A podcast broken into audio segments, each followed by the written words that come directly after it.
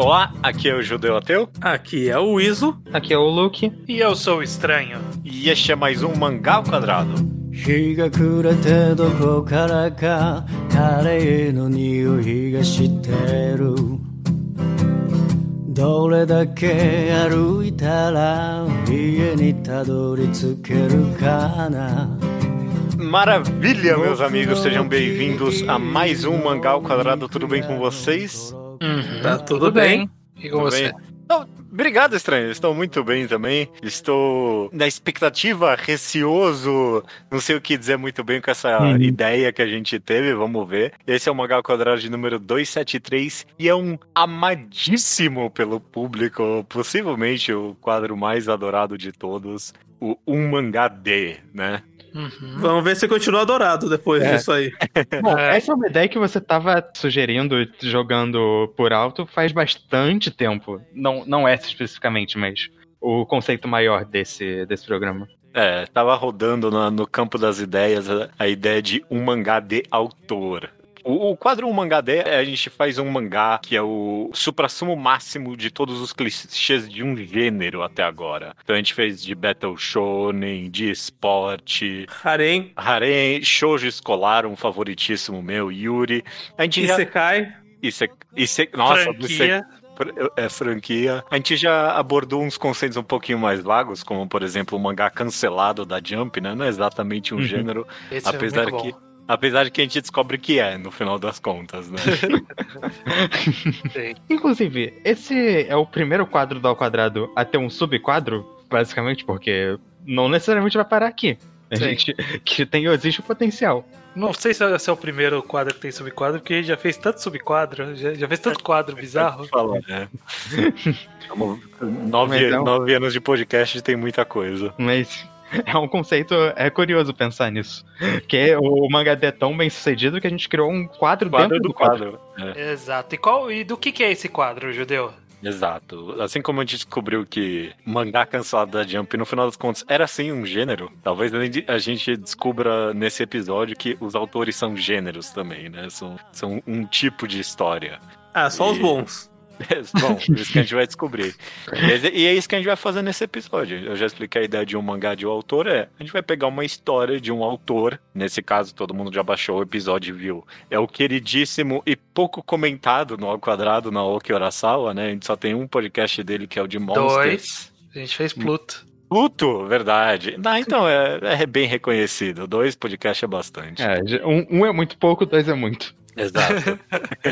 e é isso, esse é um podcast pra quem leu bastante coisa do Naoki Urasawa, né? Acho que isso é bem. Nem bem precisa ter lido muita coisa. Leu dois mangás, você já vai ver o que a gente vai tentar fazer aqui. Exatamente. Porque toda a ideia desse programa é que a gente acha que alguns autores têm alguns cacoetes. Alguns Exato. autores têm, têm umas manias. Então a gente cogitou alguns e achou que o Oração era um bom pra começar. Pra gente fazer uma história no mesmo molde das outras histórias deles, com aqueles mesmos cacoetes que a gente sempre reconhece. A história clichê máxima do Naoki Urasawa, né? Todos os clichês dele, nessa é uma história que a gente vai contar. Como será que vai sair isso? Eu não tenho a mínima ideia. Mas uma coisa só importante que eu acho. Tem basicamente uma regra no HD, que é a gente quer, no final das contas, a gente quer honrar o gênero, né? A gente quer honrar, no caso dessa vez, o autor. Então, que seja no final uma história que a gente queira ler também, sabe? A gente não é uma paródia que a gente tá fazendo aqui. A gente tá fazendo uma homenagem. E é bom, toda paródia é uma homenagem também. Então, Mas Tá não certo. é, tipo. Tá. O meu objetivo não é fazer uma piada com os clichês, é fazer algo bom com os clichês. Não, eles não estão ironicamente presentes, necessariamente. perfeito. Eu acho que antes da gente tentar inventar qual é o conceito que, que de, de- porque isso eu não tenho a mínima ideia de, de como a gente vai fazer, do que vai ser essa história afinal de contas. O jeito mais fácil pra gente começar, suponho eu, é citar alguns clichês, né, do, do Naoki Urasawa, né, afinal de contas, que tipo de autor ele é, né? Vou jogar pra você, estranho. Começando pelo mais básico possível, que, que tipo de história ele conta, que gênero Naoki Urasawa é. Ele é o conhecido pelo mistério barra suspense, né? Sim. Que ele costuma fazer as histórias dele, mesmo quando não são diretamente disso, sempre há um, algum mistério permeando a história. Seja um grande mistério, seja um mistério menor, mas tem um mistério permeando a história ali. Isso Uhum. a gente tá falando dos anos mais recentes do Urasawa, né? Se a gente for mais pra trás, a gente vai ver Yawara e é outra pegada. É, no esporte. é. Mas inclusive eu queria aproveitar e fazer uma sugestão logo de cara, que eu acho que a gente, obviamente a gente vai fazer um mangá de mistério, de suspense com essa característica. Eu acho que a gente tem que, pra homenagear os dois lados do Urasawa, colocar um elemento de esporte nessa história. Olha, E aí a gente tá co- cobrindo a carreira inteira. a gente- a gente pode, pode, pode dar uma acenada pro esporte de alguma forma. Sim. Ok, talvez, e que talvez seja o conceito básico suspense no esporte. Ah, Vamos, vamos considerando isso. Já pode casar com uma coisa que eu ia falar, que eu acho que o Urasawa, ele baseia as histórias dele muito em eventos reais. Sim. Uhum. Em Monster, a queda do Muro de Berlim é parte fundamental da história. 20th Century Boys tem a Expo do- dos anos 60 no Japão, Sim, que sim. se não fosse no Japão da Expo daquele ano, não seria aquela história. Uhum. O Billy Bat é só sobre isso, no seu listar. Uhum. E o Assadora eu não li, mas é muito Eu sobre as Olimpíadas também, não é? A Zadora é sobre as duas Olimpíadas. A Olimpíada de 2020 é problemático. Além- a possível Olimpíada de 2020. O não sabia disso quando ele começou a mangá. Ok, mas... a segunda história que a gente comenta no Mangá ao Quadrado que foi Teve a tapeada. previsão da, da Olimpíada de 2020 e falhou. Exatamente. Ele não É, chegou lá ainda, então ele pode tentar mudar a história. Ele tá na primeira Olimpíada de Tóquio. Ok. Sim, então o ponto é, se vocês querem inserir um elemento esportivo, vocês podem incluir um grande campeonato que já tenha tido. Não necessariamente as Olimpíadas de novo, mas esse tipo de cenário. Ok. Uhum. Faz sentido. Perfeito. Então a gente já tá começando a, a listar os clichês. Isso você começou aí com o fato dele sempre basear as histórias dele, ou sei lá, na maioria das vezes, pelo menos, em eventos reais, né? E é, isso eu, de fato eu nunca tinha pensado, e sei lá, só um adendo. Até Pluto, que é tipo, baseado numa obra bem fictícia, tem esse tom de realidade nas histórias dele, né? Tipo, eu, eu- eu lembro da história do robô ali, que era um serviçal, e, tipo, parecia que tava acontecendo num lugar real, sabe? Uhum. Pluto girou inteiramente em torno de uma guerra fictícia, Uhum. mas que era um grande evento que afetou a vida de todos eles. Sim, é, ele é muito focado nisso. Luke, me diz mais um clichê que você acha que tem nas histórias do Urasawa. É, Então, um aspecto do Urasawa, a gente reconhece muito ele como esse autor de mistérios, assim, super psicológicos e realistas e tudo mais. Isso é verdade, mas ao mesmo tempo o Urasawa também gosta de aloprar nas histórias dele. Ele gosta de fazer umas histórias que sei lá, homenagem a coisa que ele é fanboy. Monster menos, mas Tanto Central Boys tem robô gigante e homenagem à cultura pop japonesa dos anos 60. Pluto é literalmente uma adaptação do Tezuka, Billy Bat é sobre histórias em quadrinhos e muitas outras coisas, e essa Dora é sobre kaijus.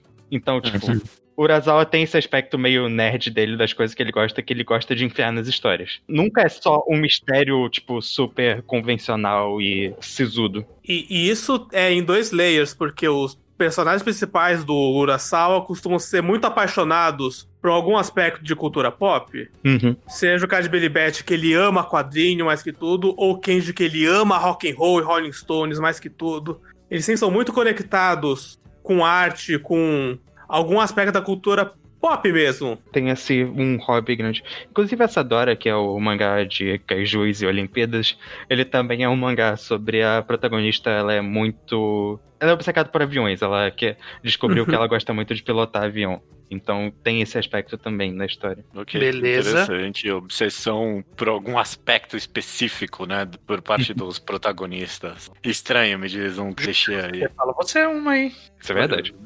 Você não falou nenhum até agora? Porque tem que Eu ser. fui o primeiro a falar. Falou o quê? Estranho começou. Ele falou o gênero. Ele falou o gênero. não, é sério, te dei uma softball aí, é isso que eu. É, mas aí você quer fez outro, você, quer, boa. você quer um, um outro aspecto comum do Urasawa que eu posso citar? Eu acho que é um que é muito relevante, que vai dar mais trabalho pra gente aqui. É que o Urasawa, ele gosta de galera. Ah, sim. Ele não gosta de, tipo, ter o protagonista, mas ele adora largar o protagonista pra fazer uma outra história. Ele adora colocar pessoas que vão aparecer, ser foco por um volume e sumir. Ele gosta de colocar um monte de amigo adendo que, que vai e volta na história várias e várias vezes. É. Então, tipo, ele gosta de fazer constelação de personagens, não é Exato. núcleo centralizado, não. E troca protagonista do nada. Exato. É, gosta de uma troca de protagonista e é, e é constelação mesmo, no sentido de que as histórias dele são muito inter- interconectadas, mais Hum. pelos personagens até do que pelo plot, né? Uhum. É, tipo, é mais o- as ações dos personagens que conectam eles uns aos outros. Então, é, essa, essa eu não tenho a mínima ideia como a gente vai fazer isso, mas a gente chega lá.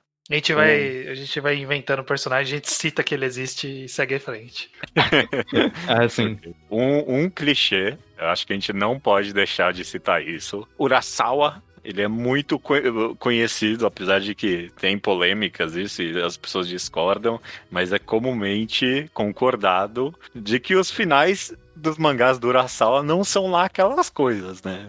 Então eu, Eu- eu- Eu tô É, 50-50 nessa. No mínimo, acho que o mínimo que dá pra falar é que é anticlimático. Eu, eu acho que o nosso final tem que ser em algum nível, tipo, ah, ok, mas e aí? Tipo, eu- É, eu, é eu- eu é quero assim, esse anticlimático. sentimento. olha, anticlimático eu concordo. É que às vezes, é que geralmente eu gosto do jeito que acontece. É que É, ele não, não não, é um final ser- normal. Não, geralmente não são finais normais pra histórias de mistério.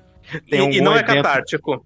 Eu acho que, tipo, talvez, talvez a melhor forma de colocar isso é que normalmente a solução pro mistério do mangá do Urasawa meio que não é o, o clímax da história, né? Uhum. Não é a solução de quase nada sempre, né? Ah, você descobre qual era o mistério e, tipo, ah, ok, mas a história continua, porque isso não resolveu nada descobrir o mistério. Quase É, os mangás gosto- deles são assim. Urasawa gosta muito de resolver no final da história um aspecto temático do que ele tava contando, em vez de resolver o plot dele, basicamente. E, e a impressão que eu tenho é que, de forma geral, a gente até comentou um pouco disso em Monster, quando a gente fez podcast. De forma geral, ele gosta de mover o gol. Então, na hora que a gente tá chegando no gol, fala assim, beleza, agora ele vai resolver o mistério. Ele vai lá e empurra o gol lá pra frente e fala, não, mas você achou que era isso aqui? Mas na verdade é isso aqui. Aí ele empurra o gol, o gol lá, lá pra longe. Então, a gente tem que descobrir quem é o amigo. Não, você descobriu quem é o amigo? Não, isso não é importante. O importante é isso aqui, empurrar o o gol pra frente.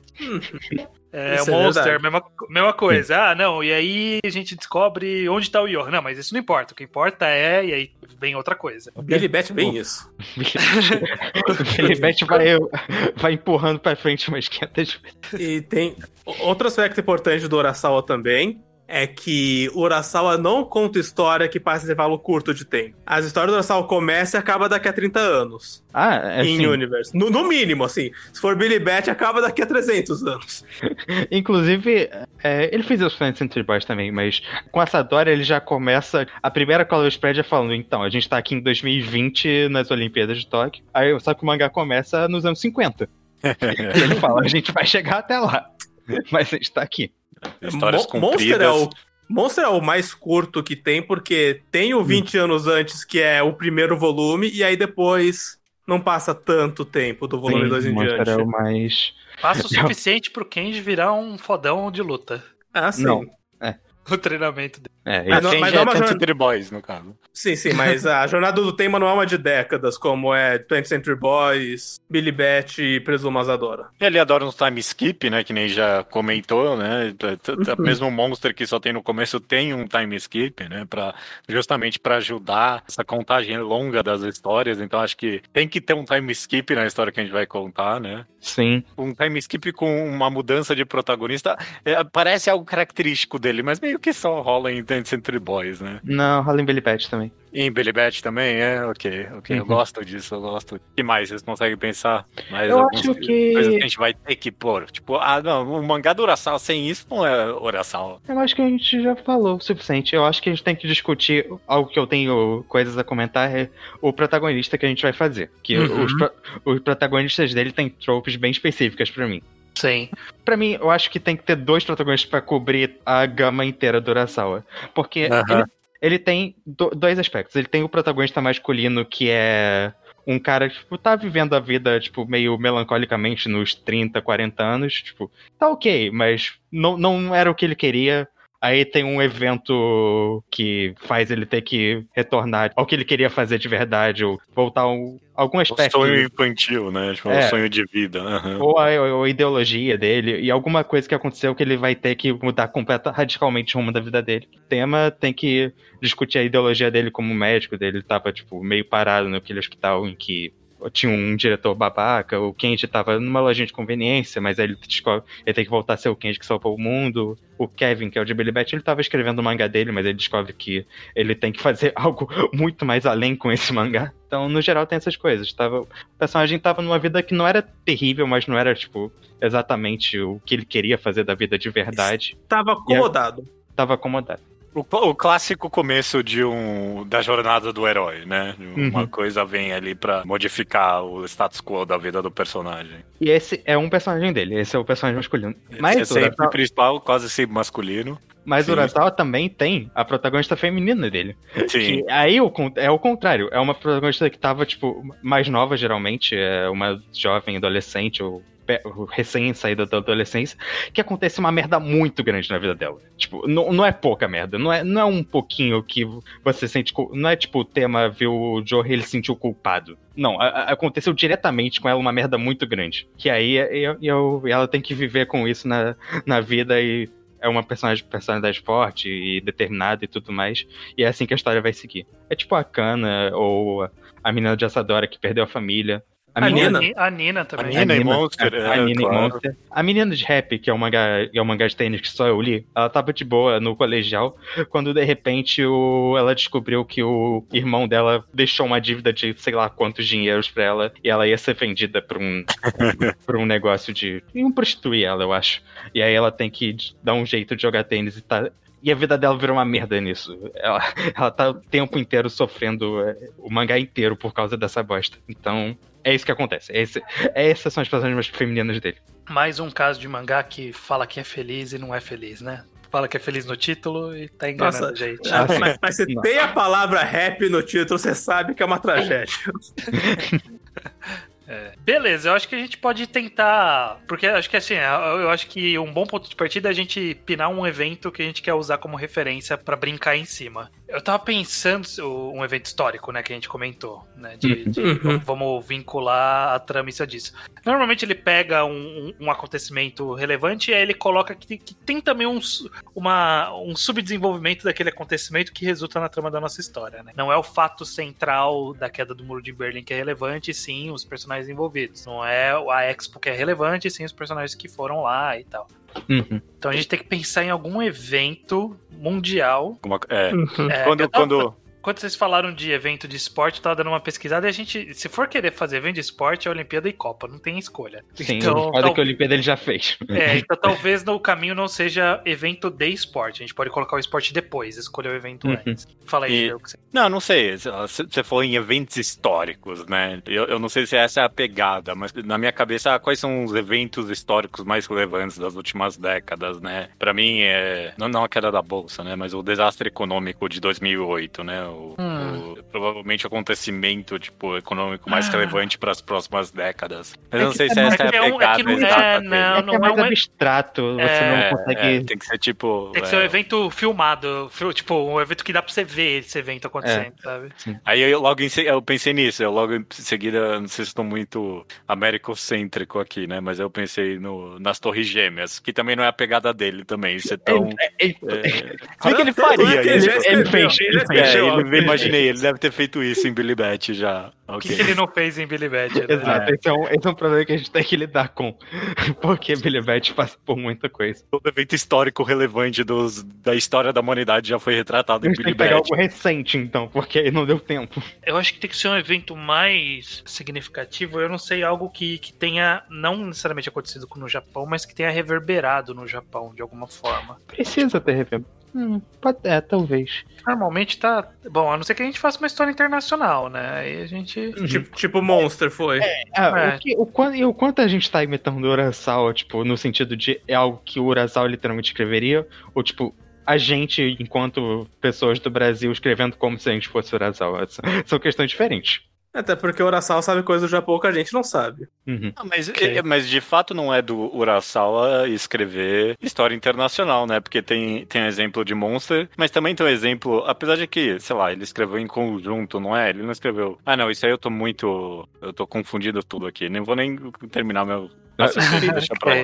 Billy É. Bat é metade nos Estados Unidos, metade no Japão. É, ele é um autor. Pô, meu, não dá pra negar que Monstro inteiro é na Alemanha e de fato é na Sim. Alemanha, né? Tipo. E, e- Não, e- não e fala ninguém, alemão, e ninguém mas- confunde, ninguém esquece onde que tá passando aquilo ali. É. Sim, Tá, então Hum. pode ser um evento mundial. Posso fazer uma escala um pouco menor? pode. Hum. Pode? O evento histórico que eu, que eu acho que. Me me ocorreu, eu tava abrindo aqui e me ocorreu aleatoriamente.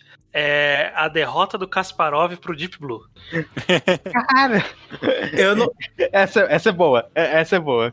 Eu desculpa a ignorância, eu não sei do que você tá falando. Kasparov era um- o melhor jogador de xadrez da história. Da, da história não, daquele momento da história. E o Deep Blue foi o primeiro computador que ganhou do melhor Isso- jogador de xadrez no mundo. Isso é uma ótima ideia. Isso já Isso é é uma ótima ideia. Porque, inclusive, isso duplica com a outra característica do Urasawa, que é o Urasawa tá muito dentro da de alguma bullshit muito específica dele, que nesse caso seria xadrez. Uhum. Tá? Achei. E- E a gente pode, E- inclusive, fazer o pulo histórico chegando em quando o AlphaGo ganhou a partida de Go, a primeira partida de Go contra o melhor jogador de Go do mundo. Olha só. O meu pulo histórico, eu achei que você ia terminar o raciocínio falando, a gente pula pra, tipo, 2120 inteligências artificiais rodando o mundo. Essa, eu achei que esse ia ser o pulo Não histórico. tanto, Sim, sim. não. Não, não, mas acho que isso, isso dá pra ser uma base pra uma ficção científica louca. De conspiração, ó- homem conspirando contra a máquina, máquina conspirando contra homem. Uhum. Eu gosto. Ok, porque ó, tem esporte, tem a parte da ficção científica, Científica. do Pluto Sim, de Pluto e de Ten Century Boys também. também. E de Billy Bat, eu suponho que deve ter ficção científica Billy pra caralho também. Pior que. Não, Não. tanto? Ah, Não. ok. Não, eu imaginaria que tinha. Eu, eu acho que então a gente pode escolher dois grandes momentos, porque a história ela transita, mas normalmente se ela transita de tempo indo e voltando, ela vai em dois tempos principais, às vezes Sim. três. Uhum. Mas dois tempos principais. Ou a gente faz algo que começa em um ponto e depois pula pra pra um ponto mais no futuro. É, ele tem essas duas variantes, né? Ou, Sim. tipo, vai ocorrendo em paralelo em duas, dois períodos de tempo específicos, ou vai pulando e não vai e volta. Eu não sei qual que você acha melhor nesse caso. Eu acho que o- a ideia de ficar mostrando simultaneamente é boa, considerando que você quer fazer essa super ficção científica no futuro, que é fazer essa comparação. Que acho que é parecido com o que ele fez com o Boys. Uhum. Acho que tem potencial isso daí. E, em que ano o Kasparov perdeu pro Deep Blue? Kasparov Deep Blue foi em 96. Não, Ok. a primeira partida foi em 96 que ele ganhou, 4 a 2 E a segunda partida ele perdeu em 97. Em 97, uma criança de 13 anos, menos talvez, não, 13, tá bom. Pula 40 anos, não, 40 é muito, né? Mas é porque, sei lá, 40. se eu- 40 tá bom. em 40 que, é bom, que- sim. que ano é, se pula 40, 30 e pouco? Não, 2030 é pouco? 97 mais, mais 30 anos? Você falou? ou 40 não, é anos? 27. É, 40, né? Eu falei quanto? 40 anos é 2037. Uhum. Uh, é uma, eu acho uma data boa. O protagonista tem Sim. 52 anos, Ah, tá valendo. E Quando que é a partida do Go que o cara perde? Foi 97. ano- Não, a de Não, né? Go Ah, não, foi de Go é ano retrasado, acho que foi. É, ano passado, é. retrasado. Então, aí já tem esses dois eventos. Uhum. Começa em 97, vai pro ano passado, termina em 2030. Pra mim tá ótimo. Ah, pra mim essa é a timeline. Foi em no- 2016, errei, na verdade. Quase 10 anos Uhum. depois. É, 20 anos depois do Kasparov. 20 anos e 20 anos. A gente pode fazer isso, né? 20 e mais 20. Uhum. Eu, é que, sei lá, eu- eu- a história tá começando a rodar na minha cabeça. Eu gosto muito da ideia de, tipo, um garoto que viu Kasparov jogando, se apaixonou pelo xadrez na época. Eu não sei se é essa a história do Urasawa ou não, que ele contaria, mas essa, Uhum. essa é a história que veio na minha cabeça. É um garoto que viu o Kasparov jogando, se apaixonou pelo xadrez, e aí viu ele perdendo contra uma máquina e meio que o sonho dele sumiu um pouco nesse dia. E aí pula 20 anos e, tipo, hoje na- nas décadas recentes, nenhum jogador tem ch- chance contra a máquina. Tipo, toda máquina, Sim. literalmente, essa é a realidade. Nenhum jogador ganha de máquina. E qual o sentido? Essa ideia é interessante pra mim. Qual o sentido de jogar xadrez hoje em dia se qualquer máquina já ganha de qualquer jeito? Esse dilema é, é Sim. algo fascinante pra mim. Sim, já, Certo. Já coloca que foi exatamente isso. Ele- o sonho dele era ser jogador profissional. Ele tinha o quê? 10 anos, 12 anos? Uma, bem, Uhum. bem moleque sonhador. Tem essa derrota e o pai ou a mãe dele fala alguma coisa do gênero de. No futuro, na sua idade, ninguém vai ser jogador profissional, que as máquinas vão ganhar de todo mundo. Vai conseguir um emprego de verdade. Aham. Empurra ele no lugar onde ele vai tá frustrado daqui a 20 anos. E aí pode ser que. pode- Podia ser que ele até fosse uma criança prodígio. De Uhum. xadrez na Uhum. época. E aí ele foi pro caminho da robótica. pro- porque, né, sei lá. Esse é o Ah, futuro. Esse é, Esse, esse é o futuro, é. esse é essa carreira que vai dar dinheiro. Porque é, o robô é quem derrotou ele, justamente. Não ele pessoalmente, mas. Quem, Sim, o sonho dele. Ele foi pro lado que tá ganhando. E aí, algum roboticista que ele conhece de nome, que ele nunca viu pessoalmente, mas sabe quem é, é assassinado. Uhum. Olha, e ele fica sabendo. Tem que ter alguém morrendo, né? Tem que É, começa a história com, com alguém que a gente nunca viu morrendo, né? É robô Sim. morrendo, é o amigo morrendo. é- Só, Uhum. só uma pergunta, é, porque acho que a gente não decidiu isso ainda. Onde essa história vai se passar? Na Rússia. Na Rússia. Ok. Rússia? Beleza. É, sei lá, não sei quanto- onde. Porque ele pode ser um jogador de xadrez de qualquer lugar do mundo, É, né? sim, é, faz, essa notícia foi mundial. Uhum. A robótica é forte no Japão. Eu não quero ser o cara do estereótipo, Pode ser mas. Japão, é. O problema do Japão é que o xadrez não é forte no Japão. É, É, lá é o. Go, né? Nem Shogi. o Go, nem, Nem o o Go. Go, é Shogi, né? Shogi, que os caras são bons lá. Não, é. A Rússia eu gosto, eu gosto da ideia da Rússia. Eu gosto da A Rússia. Ela não, não foi ainda e tá. Pode ser. Mas então aí o russo foi pro Japão estudar robótica, então. vamos- Ou É, ele pode-. E depois ele volta pra Rússia, a gente faz história passando metade Rússia, metade Japão. Isso é uma boa ideia. É, e foi na Rússia e a atualidade no Japão, aí pode voltar pra Rússia depois. Pode ter uma trama do passado que ele tem que ir lá. Ele pode ter que resolver. viajar pra Rússia pra resolver o mistério que na verdade aconteceu lá o tempo inteiro. Tá- Tinha alguma conspiração já acontecendo desde o começo na história do Deep Blue. Exato. É, e, exato. e é claro que de alguma forma essa história vai se conectar com a queda da União Soviética, né? Então tá tudo ali. Não, ó, obviamente, obviamente. Ele se mudou pro Japão quando caiu o muro. Não, pera, essa timeline, essa Não, timeline não, não, não. tá.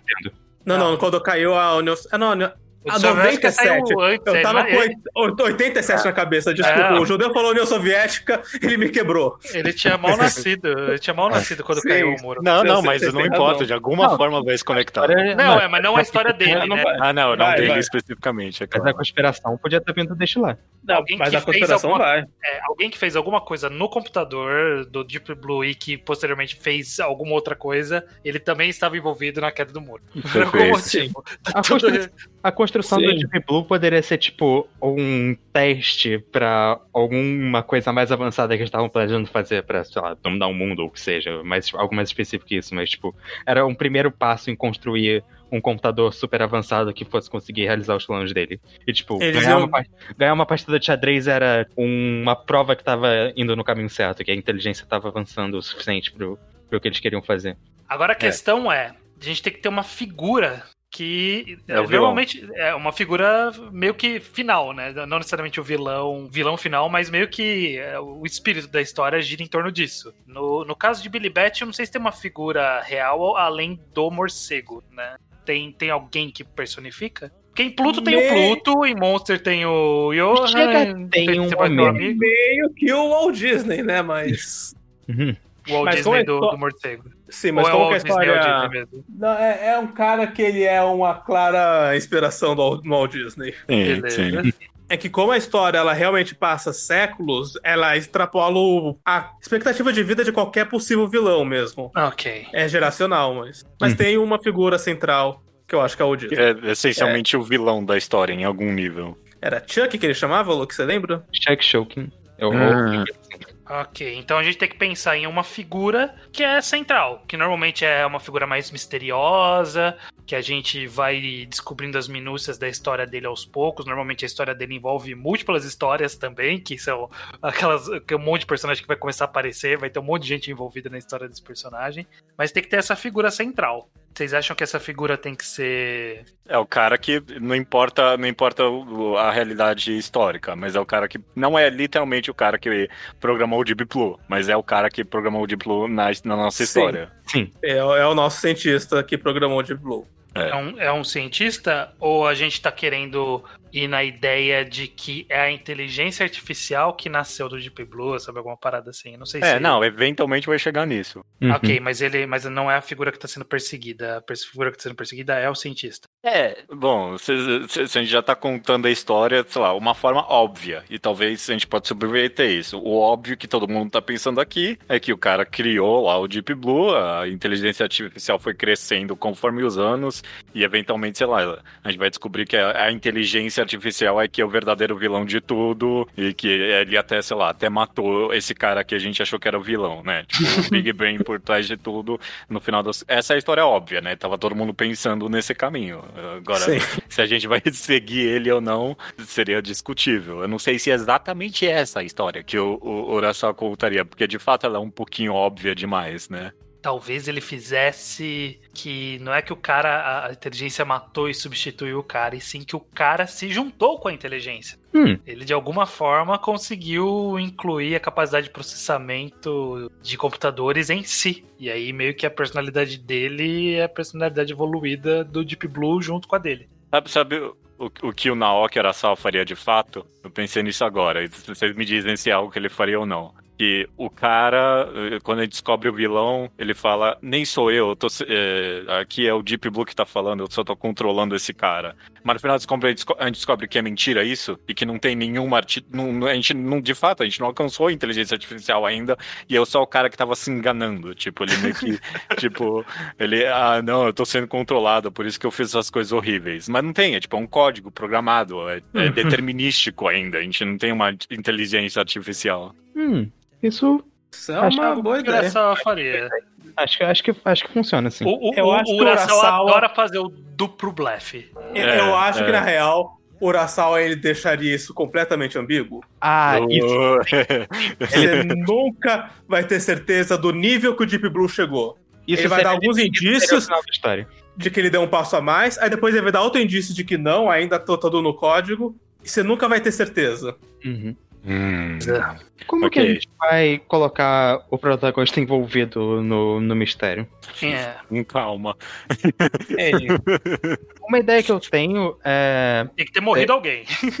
A gente já decidiu, é, vai ele, tá morrer. trabalhando com, ele tá trabalhando com robótica no Japão, né? Sim. Então, o próximo passo da, da missão do filho da puta lá do Deep Blue, o- depois que ele conseguiu o xadrez, era conseguir um cara que conhece jogo de Go, né? Então pode ser Sim. isso. Ele tava trabalhando nesse computador, só que aí por algum motivo alguém descobre um plano dele, o plano mais profundo dele, e ele tava trabalhando nisso, e o vilão decide que ele tem que silenciar essas pessoas que estavam nessa produção, porque descobriram que tinha algo a mais ali que não era só fazer um negócio que ganhava o jogo de Go. E aí morre com um colega de trabalho dele, o protagonista descobre, ele começa a meio que tá, ter que fugir e descobrir todo essa, esse rastro de mistério que é, eventualmente pode acabar levando ele pra Rússia. Ah, eu vou, eu vou, eu vou falar aqui o que, que aconteceu. Hum. Morreu o literal chefe dele, do protagonista. Hã? Então o setor dele acabou. Ele tem que achar ó, emprego em outra empresa porque morreu o chefe dele. E Que, todo era, mundo. que era um empreendedor. Sim, tipo, e é. todo mundo que é importante na robótica vê onde ele trabalhou e desconversa. Ele percebe que tem alguma. que gente que trabalhava na área que ele trabalhava não é vista com bons olhos no resto do mundo. Hum, E ele começa a ficar encanado com onde ele tava, pra quem ele trabalhava, ou no que, que ele estava envolvido. É, essa é uma boa. Essa, Essa é é uma uma boa. Porque normalmente a história é isso. Ela tem, tipo, o cara tá envolvido naquilo já. Ele É. só não sabia que ele tava envolvido naquilo. Hum. é boa, é boa. Então ele é- tem que ser algo da empresa dele, e aí ele fez alguma coisa na empresa que é importante pro vilão. E aí é isso que vai vincular ele com, o- com o vilão. E meio que, tipo, ele vai se sentir culpado, porque é parte disso também, né? O cara se sente culpado pelo mal que tá surgindo, e aí ele precisa tomar uma atitude pra corrigir o problema dele que ele criou. Uhum. Nossa, tem até umas, tipo, um, um negócio meio. Eu tô gostando das temáticas disso. Tipo, uma temática meio o cientista que criou a bomba atômica, né? Ah, eu tava querendo criar uma inteligência artificial sem pensar nas grandes consequências disso, né? Tipo, eu Uhum. gosto dessa ideia do cara da a culpa de- do cientista que cria armas. Eu gosto desse dilema. Ok, ok. Tá, tem, eu tô, tô gostando dessa história, tô gostando, tô gostando. Esse cara trabalhou, viu o Kasparov jogar, passou, desistiu do sonho de jogar xadrez, trabalhou em robótica, o chefe dele morreu e agora ele vai começar a investigar, né? O cara vai virar um pequeno detetive agora, entender o que, que eu tava fazendo. E por causa dele começar a meter o nariz dele onde ele não é chamado, que vão, alguém vai começar a perseguir ele, né? Vai- Vai começar a aparecer gente querendo matar ele agora, né? Não é isso que acontece normalmente? Ah, Sim, sim. uns engravatados estranhos. Exato. Que, no, que na primeira cena vão aparecer os caras mais genéricos do mundo, mas eles vão ser os caras que vão estar o mangá inteiro. Porque eles vão ter um, um character design específico. E é nessa parte que ele vai conhecer vários personagens e vai ter várias historinhas episódicas da galera que ele encontra no caminho. Algumas Uhum. mais importantes que outras, alguns personagens vão ficar na história. É, exato. Não, em, em todo. Em cada, a cada, sei lá, cinco capítulos tem um, um capítulo episódico que é a melhor curta história de todo o tempo. E a gente não vai contar ela, ok? Sim.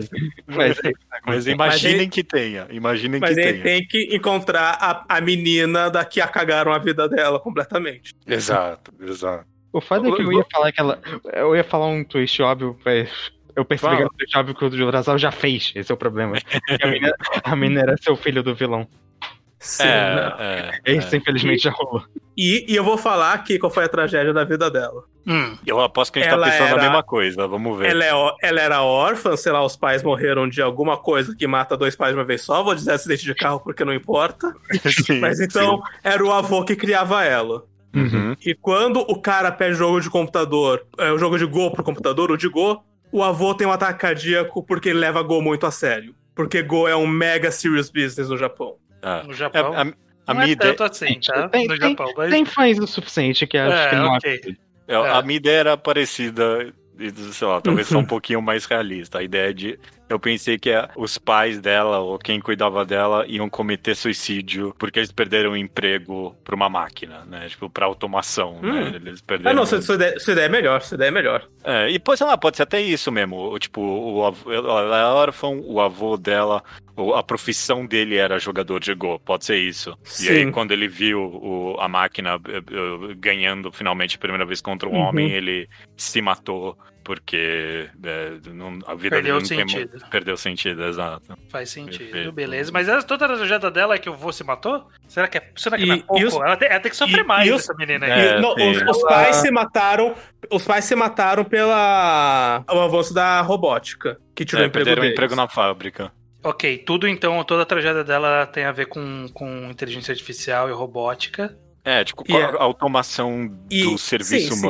E, e como ela tem os 17 anos, que eu conheço agora, ela é Ed e odeia toda a máquina. Ela. Ela tem que ser um pouco É. perseguida também. É, então, tem que ter algum E se, motivo e pra se ela irem atrás tiver, dela. tipo, investigando, tivesse investigando por conta própria o lugar onde o cara trabalhava e. Não, não. e se ela foi melhor- perseguida porque ela é, ela é jovem, ela é Ed, ela é dessas? Ela entra nos fóruns da internet pra soltar a teoria da conspiração sobre o que acontece e uma delas acertou, sem querer. Eu quero, eu quero. é- é- Era isso que eu tava pensando, na verdade. Ela acha o suicídio do avô dela muito suspeito, muito esquisito. Mas Ela vai ter não sido acredita. Oi, oi? Mesmo? Vai ter sido mesmo? Vai, ok, eu, eu vou, vou contar o meu twist aqui então. No, o, o- a suspeita do avô é que tinha de fato uma pessoa jogando o gol por trás da máquina. A máquina não ganhou. E ele tem, tipo, te- o cara é tão bom no gol que ele consegue provar isso. Tipo, é um ser humano que fez isso aí, nenhuma máquina. Tipo, ele tem a teoria perfeita ali. Aí ele descobre, e aí o cara ali, o nosso vilão responsável, vai lá matar o cara, essencialmente. Pra ele não revelar Uhum. a verdade. Eu não sei se dá. Vocês estão meio quietos, não sei se essa Eu não, ideia sei é se, boa. eu não. sei se a gente consegue se modificar com- a história desse jeito. Eu não sei se funciona com o resto da história, tipo, que tava Sim. sendo. É que eu gosto da ideia de que a menina descobre a conspiração na cagada, porque o Urasawa faz essas coisas. Ah, sim. Alguém que chega na internet e fala uma merda que não era pra ter falado, pronto. O governo quer te matar. É que, na, na minha ideia, esse twist de que não tinha ninguém atrás da máquina, é, de, de que tinha alguém atrás da máquina, ia ser revelado só lá no fim. É o tipo do twist do Urasawa. que um cara no começo do mangá já tinha, descobri, já tinha descoberto tudo, e tipo, só no final a gente, a gente vai descobrir que ele já sabia desde o começo, sabe? Sim. um cara aleatório já. Ah, não, eu sabia tudo. E é só na frente que a gente.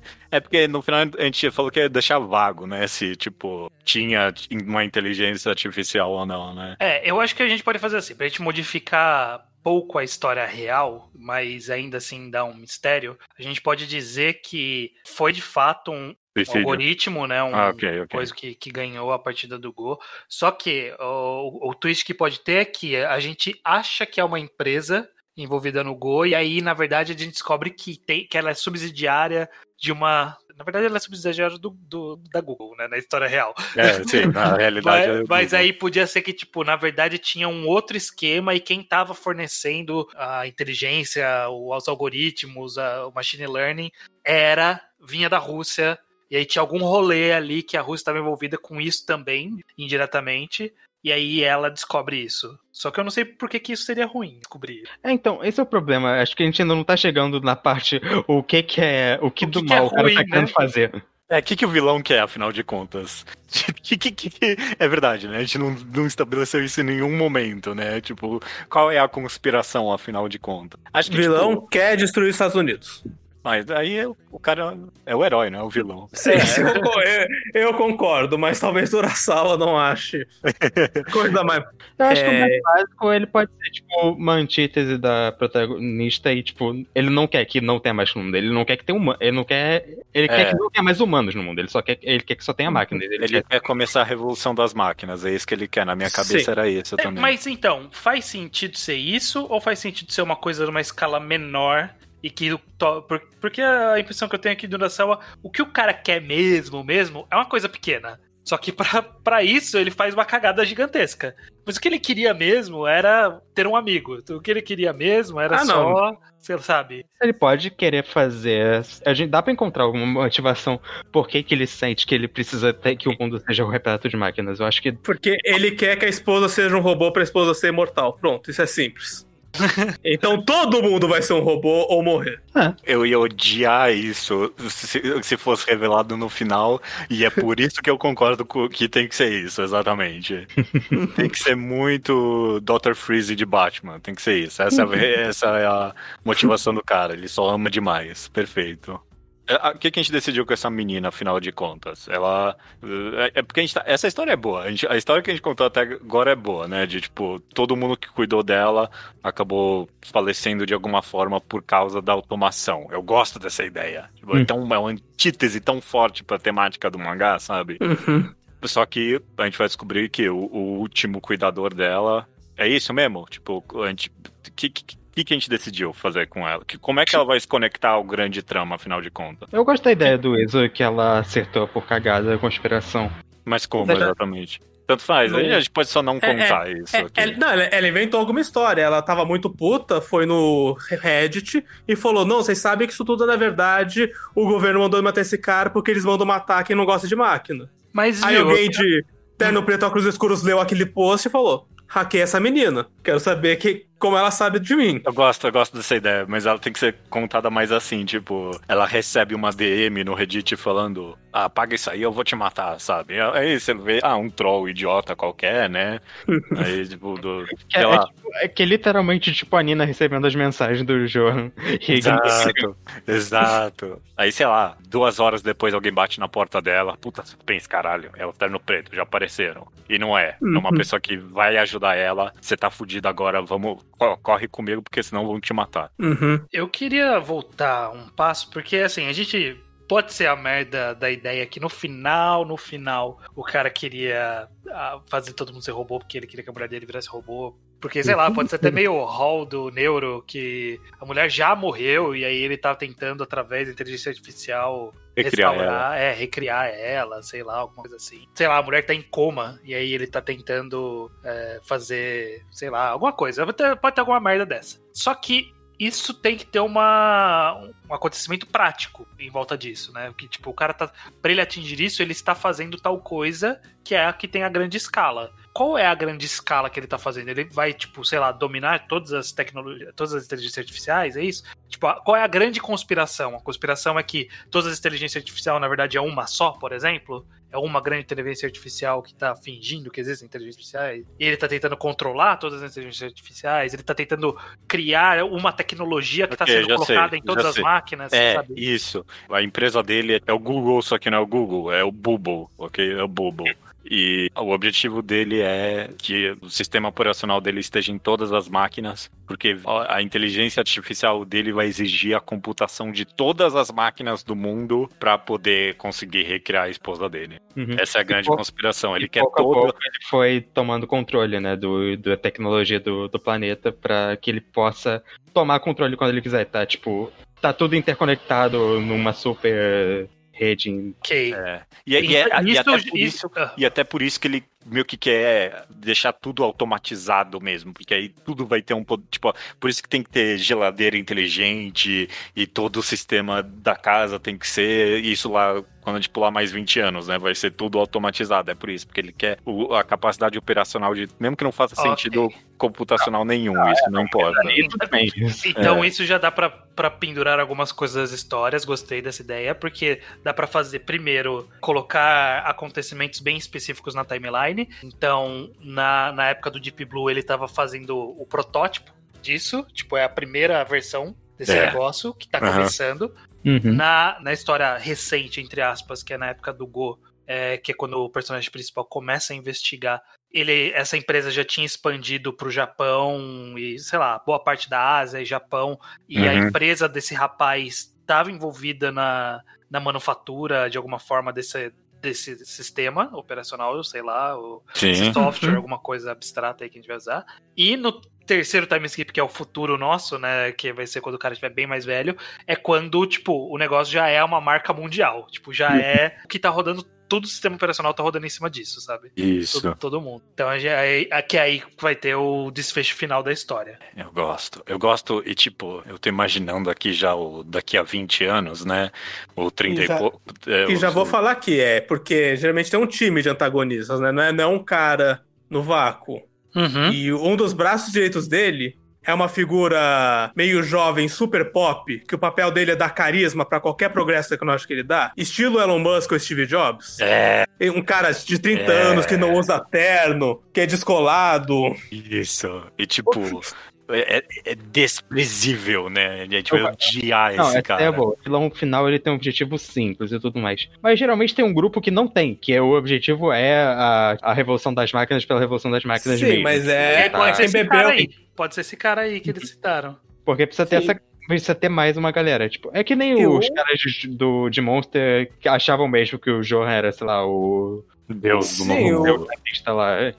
Mesmo os Gigantes Center Boys, tem que ter, a- além desse cara que eu sugeri, uns 10 empresários que estão realmente só querendo ser os homens mais ricos do mundo. É. E eu Então gosto. embarcados onde tá o dinheiro, que é, que é na tecnologia. Perfeito. E eu, eu gosto meio que até da. Pode ser só subtexto, só no cenário um pouco, mas eu gosto da ideia de que daqui a 20 anos a gente tá vivendo num mundo sub-pós-apocalíptico, no sentido de que todo o trabalho tá tão automatizado que o desemprego tá nas taxas dos 50%, sabe? Não tem emprego bastante para as pessoas e as consequências meio que o, o, o colapse da sociedade por causa disso. Eu gosto dessa ideia. Ser, pode ser. Tipo, a gente, a gente pula 20 anos e as coisas não estão ok. A, a automação excessiva da sociedade sem meio que uma segunda opção para as pessoas, tipo, sem a realização sem- de que as pessoas é. sem emprego. É, ok, beleza. Sem, sem entender o contexto social disso, Exato. sem a preocupação. Só no subtexto, não precisa ser É. tão político assim. Eu acho que, que a gente pode colocar esse subtexto em um personagem. A gente pode, na, na constelações de personagens que a gente vai criar, a gente pode colocar alguma, alguma ou algumas figuras do presente da história original, né? Vamos se referir com passado, presente e futuro. Passado é o Kasparov, presente é o cara começando a investigar e a menina começando a ser perseguida. E o jogo do futuro- É, Uhum. e o jogo do Go e o futuro é o futuro, a conclusão da história. É, algum- alguém que no presente estava envolvido, o personagem principal vai conhecer ele como alguém que trabalha na área, sei lá, alguma área ou algo correlato, e aí no futuro, tipo, ele é mendigo, sabe? Alguma Uhum. parada assim. A gente É, usa um tipo- personagem pra representar isso. Eu acho que pode ter um personagem, um personagem que represente isso, mas uma coisa que o Urasawa faria pra mim é quando dá esse time skip pra 2036 ou qualquer coisa, ele não vai continuar a história principal. Ele vai fazer uns 5, 3, 5 É. capítulos de uma história de galera vivendo nesse mundo novo que ele construiu. Só, Ah, sim, só de contextualização. É a mudança, do- é a famosa mudança do protagonista dele, né? Sim, Sim. mas vai demorar pra chegar o protagonista novo. Vai, vai só mostrar um pouquinho de como aquele mundo tá com os personagens que talvez nem apareçam de novo. É só- é- são só historinhas de. Ah, então é assim que a gente tá vivendo nesse mundo. É uma merda. Inclusive, tem, tem que ter mudado. Alguns dos personagens tem que ter mudado completamente o status quo dele. Então, sei lá, a menina perseguida no futuro, ela é líder de uma seita, sabe? Tipo, ela, é, ela é líder do QAnon, só que de uma conspiração que existe de verdade. Ah, tem um cara. Vai ter um cara que tava na bosta que agora ele controla, sei lá, com uma super empresa porque ele. Alguma coisa aconteceu na vida dele e a gente. Vai, tem, tem sempre essas coisas. Um cara que se deu super bem, um cara que se deu super mal no meio desse tempo todo. Gosto, tô gostando. Que eu não sei vocês, mas na minha cabeça tá tão viva essa história como do Urasawa mesmo, né? Tipo, eu tô imaginando Eu, os personagens quero, na minha cabeça. eu quero um personagem que no presente era um otaku que baixou um app, que é, que é um app de fale com a, garo, com a idol dos seus sonhos, e é uma inteligência artificialzinha que responde. E no futuro, ele é completamente lavagem cerebral, trabalha pro cara, porque ele tem uma namorada virtual, mega inteligência qual- artificial avançada, que ele Que faz ele qualquer coisa que ela manda. ela. Ah, Isso. Ok, eu gosto. Eu gosto da ideia de, tipo, ter algum personagem que, tipo, a, gente não associa o trabalho dele como algo que vai ser automatizado, mas pula 20 anos e tá, tipo, sei lá, advogado, sabe? ah, não, sim. não vou. Não ah, vou lei, lei, é, lei automatizada é interessante. É, eu gosto dessa. É, Mas ele uma coisa tá mendigo no futuro, porque ele perdeu o trabalho. acontecer no, no finalzinho do mangá é aparecer um, um velho muito foda, sabe de tudo por dentro, tá ajudando o protagonista a contar tudo na merda, e a gente descobre que na real ele era o Kasparov.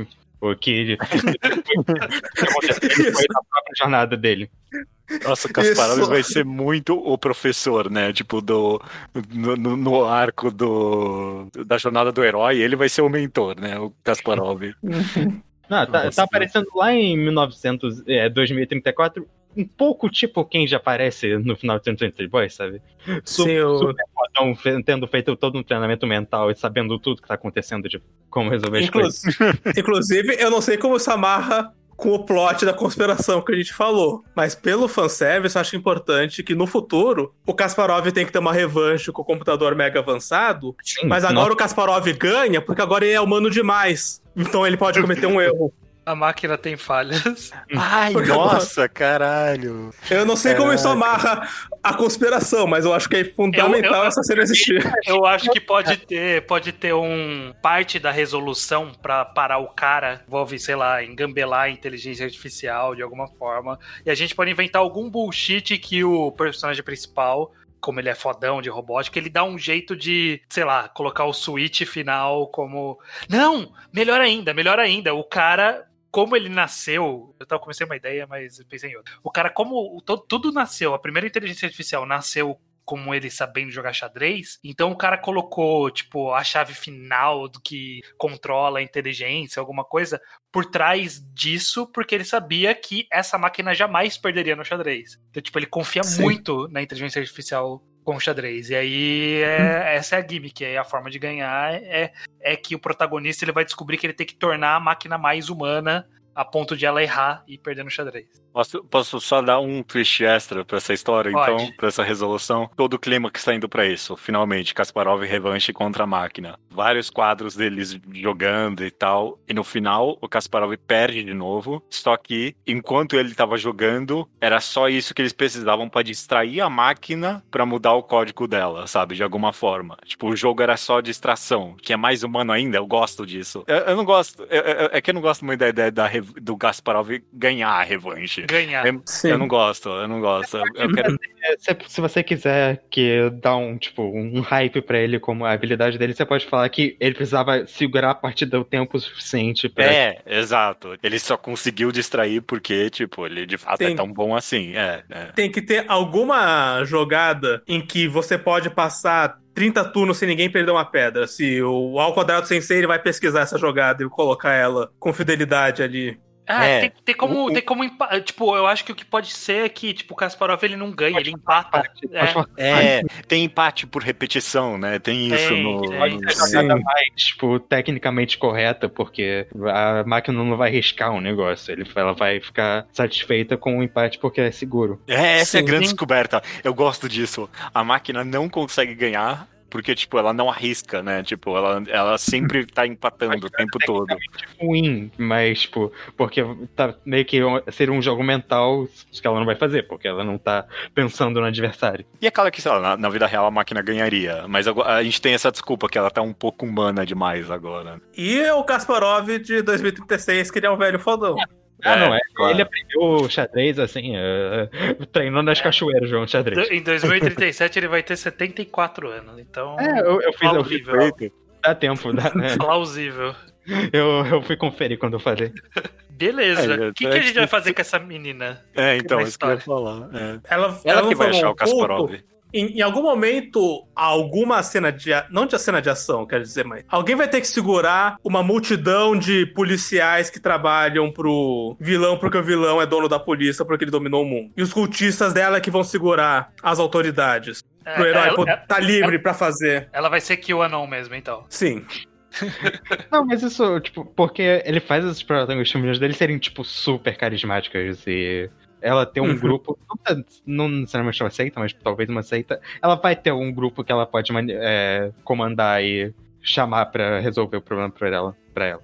Sim. Isso vai acontecer. Eu, eu, eu tô aceitando essa ideia, tudo, beleza, e que a menina seja meio que o Kianon do bem, mas eu só aceito se de fato a gente descobrir que os bilionários tudo ali são tudo pedófilo que bebem sangue de criança. Ok, ok, ok. Eu Pode não ser. sei se isso é um. Não sei se isso entra na história. ok, tá, fica no ar a ideia, ok.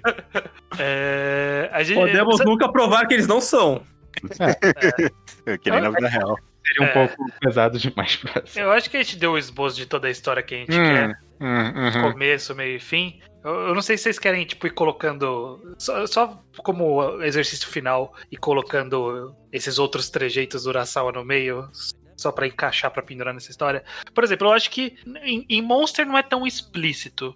Mas de forma geral, ele gosta de um símbolo que representa o mistério disso. Tipo, algo visualmente representando o mistério que a gente tá encarando. Então, em Pluto são os chifres. Em 20th Century Boys é o símbolo de 20th Century Boys. Claro. Em, em Billy Bat é o Billy Bat é o morcego. É. Monster, eu arriscaria dizer que é a carta que o Johan escreve. Olhe pra mim, Doutor Tema, o monstro está grande. Também tem o livrinho, o, o conto de fadas lá do Monstro Sem Nome. Aquela, É. a foto- aquela, aquele desenho do monstro apare- reaparece bastante. Não é é- verdade, é verdade. digeticamente, mas aparece no mangá, tipo, o Urasawa desenha. É aquele livrinho infantil. Sim. Só que eu não queria que fosse algo óbvio, como alguma peça de xadrez. Não, sabe? não. É- Tem que ser é- tipo. É- Eu vou É. falar uma- um óbvio, aí vocês podem descartar, mas tem que ter alguma sequência de números que não faz nenhum sentido, e você descobre depois que é o código do Deep Blue.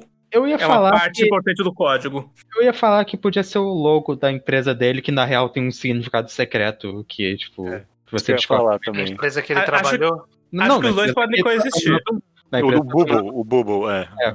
Ah, na empresa pode coexistir. do, do vilão final. Uhum. Que pode ter esse código escondido dentro do logotipo, o que o Iso falou. Uhum. Acho que dá pra combinar as coisas. Sim. Acho que seria interessante se tivesse um número que muita gente repete, é obcecada e admira um número, e esse número for a parte central do código. Ok, e pode ser, ser. A e o gente logo não vai pode ser pensar baseado nesse. no número. Nossa, mas, mas esse tweet de, tipo, o número tá escondido dentro do logotipo da, da empresa que você viu. Nossa, as muito da sala. Uhum. Por favor, alguém aí, ouvinte, body logo. Eu não vou fazer isso agora, não. Mas é o Sim, logo da empresa. é um logo da empresa que tem números escondidos, é isso? É. É. Isso. E o número tem que ser isso. No fim, a gente descobriu que o número é uma coisa boba, era o aniversário da mulher. Perfeito, é a data de Que nem a mão do. 20th Century Boys era a mãozinha da Jump.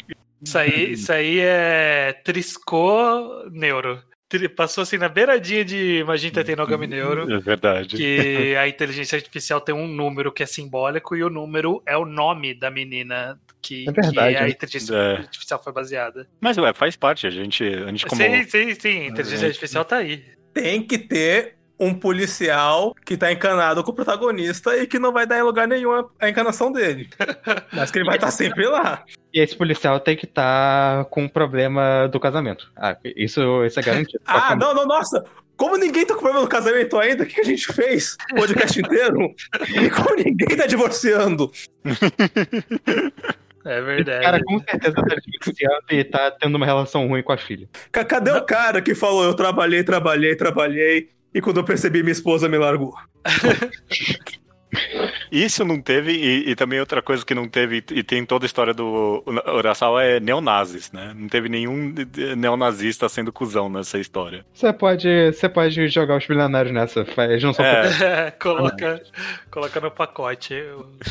Que o, o Elon Musk, vilão, semi-vilão da história, ele é, Neonazista também. é neonazista também. Uma das curtas histórias que a gente vai contar, porque, sei lá, na minha cabeça essa história tá um pouquinho, tipo, anti-robótica demais. Eu quero que uma, tipo, na jornada que essa, a, a protagonista vai fazer, ela que é toda anti-revolucionária, ela é revolucionária, eu quero que ela encontre alguém, ou alguém que faz máquina e de alguma forma ela descubra que a automação melhorou muito a vida de algumas pessoas, sabe? Ter Tipo, gente, vai ter a história de alguém que tá- só tá vivendo, tipo, uma prótese, alguma implante. é, Sim.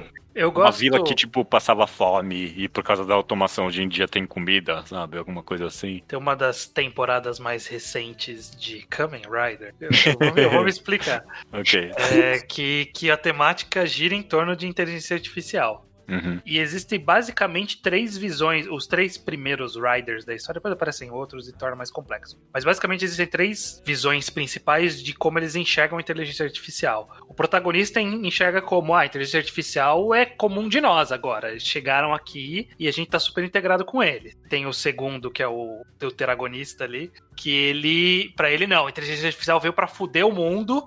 Eles só fazem merda, olha aí, cagaram tudo, é, a inteligência é uma bosta. E tem a terceira que ela vê como uma ferramenta. Tipo, ela vê, ok, ela faz. Tipo, não, não tem o Máquina. respeito. Ela é uma máquina. Eu vou usá-la da Uhum. melhor forma possível. Então, eu, eu gosto dessas visões possíveis, né? De, de quem quer super integrar, tipo, como parte da vida, de, sei lá, o cara que casou com a inteligência artificial do, do Fanáticos lá que a gente citou. Pode ter Sim. a menina que é totalmente contra e alguém que é totalmente tecnocrata. Que é alguém que não, a inteligência artificial tá aí pra gente usar, e aí ele é uma, uma balança que a gente não consegue colocar no bem e no mal. Porque, tipo, ele tá querendo evoluir a inteligência artificial só porque é uma boa ferramenta. Uhum. Uhum. Eu gosto disso, eu gosto disso. E esse pode ser um amigo do protagonista que aparece um comecinho e depois ele só aparece lá no final pra fazer uma participação de nada pra tocar a música na rádio, sabe? Do Story Boys. Tipo, Sim, "Ah, sim. lembra aquele amigo? Ele tocou a música na rádio. Ele ser esse cara, e aí quando ele É, volta é- no futuro, sei lá, alguma coisa se paga. É, Nossa. uma coisa que eu acho. A gente mencionou, eu não sei se isso ainda tá fazendo parte da história, mas eu não vejo por que não fazer. Que é o protagonista vai viajar pra Rússia em algum momento.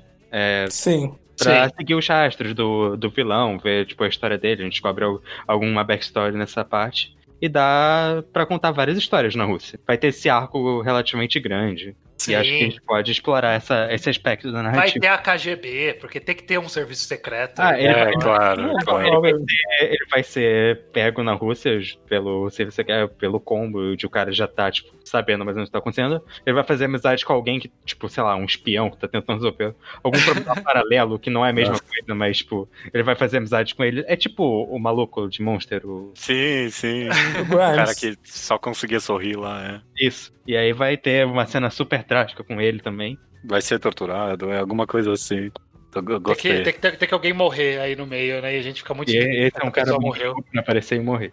É, o espião morreu, eu gosto. É, se bem que é um pouquinho monstro demais o espião ser o que morre, né? É, Mas eu acho que o bem. protagonista pode sumir na Rússia. Ele vai viajar pra Rússia, encontra uma galera e de repente ele desaparece. E aí ele Que volta é- pro que Japão é sem ele. Que é quando, é quando a história fica transitando entre a menina e esse espião.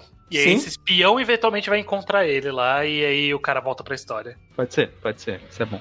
Aí pode ser aí nesse momento que o- eles encontram o Kasparov também, tipo, mas não, não tá deixando claro que é ele ainda, tipo. Sim. Sim. Não, não, tem, tem que ser um velho misterioso e cool. E você É, demora é. 20 capítulos até alguém chamar ele pelo nome. Né, tem que ser, é, essa parte tem que ser muito jornada do herói. Tipo, pra mim, eles estão fugindo da KGB, e aí começa a nevar, e eles estão perdidos no meio de um lugar, e aí eles encontram uma luz, e eles estão desmaiando, e aí eles acordam numa cabine de madeira, e tem um velho dando sopa pra eles ali, sabe? E aí, ah, não, e aí o velho tem mó moral, e ensina um monte de coisa pra eles, e aí só depois, muito pra frente, que a gente vai descobrir que o velho era o Kasparov. Uhum. Tá, essa é boa, essa é boa. Eu não sei vocês, mas eu amei essa história. Eu queria Eu muito. quero, quero, quero ler. Vamos mandar pro Urasawa. Ai, nossa, não, um Eu, só, eu só queria. Eu queria. Antes do título, eu só queria uma última coisa. Eu Uhum. Sim. queria saber qual, qual vai ser o segundo mistério que a gente vai inventar no meio. Tipo, que o mistério do cara pro seu principal, a gente vai. Que o cara que tá tentando fazer inteligência pra dominar tudo, vai estar lá no meio, que, que o cara vai descobrir tudo isso. E aí ele vai ter um segundo mistério que é irrelevante. Sim. A gente não adicionou esse clichê no final das contas. Vai ser, vai ser que os bilionários têm um plano maquiavélico também, que o Judeu quer colocar isso. Pode ser, pronto, beleza. Perfeito, beleza. perfeito. O que os bilionários estão construindo no porão? A gente vai ver e Exato. descobre que é uma coisa que não funciona, então foda-se. Aí eu gosto dessa ideia também de, tipo, esse é um bom duplo blefe do Urasawa também, tipo, o cara achou que ele tava controlando só os bilionários, né, e esse que a história indicou, finalmente a gente descobriu quem é que realmente tava por trás de tudo, mas não, os bilionários também estavam sendo desgraçados, e meio que a derrota desse cara, do vilão principal, é que vai fazer a gente perceber que, ah não, não resolveu nada, na verdade os caras bilionários que estavam fudendo com... É, perfeito, perfeito. E aí termina com a revolução do povo aí contra os bilionários. Boa. Qual vai ser a última página no mangá? O, Urasawa sempre faz nas últimas páginas marcantes. É o, é o protagonista sentando pra jogar. Ah, não, o protagonista pode ser que a gente morra. Eu não sei se a gente vai matar ele ou não. Isso a gente entra em detalhe quando a gente fizer essa história de verdade pro Urasawa. Mas então vai ser a, vai ser a, a menina sentando pra jogar xadrez com o Kasparov. A última página é ela jogando lá C4, sei lá, não sei. A menina vai. A menina vai encontrar uma criança, a criança vai falar que ela gosta de jogo e ela fala: Vou te ensinar a jogar xadrez. Porque um amigo muito importante meu jogava. É, isso é bom. Tá, beleza. E aí corta pro Kasparov. Ó, eu, te, eu, eu, eu, pensei no final e eu consegui ver as últimas páginas sendo isso. Kasparov, e, e aí ele tá. é, isso, isso vai estar implícito, eu vou, vou explicitar aqui, mas vai estar implícito pra quem estiver lendo. Ele vai estar estudando o jogo que ele jogou, o jogo final ali que empatou com a inteligência Uhum. artificial. E aí, enquanto ele tá estudando, em algum momento ele vai parar numa jogada que, tipo, que na, que na jogada o computador podia ter ganhado. E aí Uhum. ele olha pra aquilo e fala: Ah. E aí acaba, sabe? Ah, Isso é bom. Isso é extremamente. Puta e aí a gente não sabe se, o- se ele, tipo, o que ele tá pensando aqui, a máquina cometeu um erro, a máquina quis errar, sabe? O Nossa, que eu- aconteceu? Eu, eu já tô vendo o Reddit explodir nessa página. Ninguém entendeu ela. Maravilhoso. Nossa, queria que esse mangá existisse, sai daqui. Eu gosto tanto das mensagens, das temáticas dele. Bom, só chegamos Qual- aqui na parte mais difícil, mais frustrante, que é dar um nome pra esse mangá. E, sei lá, o Urasawa não tem muito clichê de nome, né? Ele é bem Não, direto no nome. É, não ele, go- ele, go- absurdas. É, ele gosta de um nome que seja prático pra história. Monster tipo- é o título mais, tipo, abstrato dele, ainda bem pouco. Uhum. Century Boys é um pouco abstrato também, mas ele, ele vincula com a música e aí cita que os personagens são os Pluto é-. Pluto é o Pluto? É, Pluto, Billy Bat ou Billy Bat. O que, que é Asadora? Eu não sei o que é. As- O nome da menina é Asa. Ah, ok. Então E acho que pode- podia ser Essa Deep era um Blue. programa a história. japonês também, eu acho.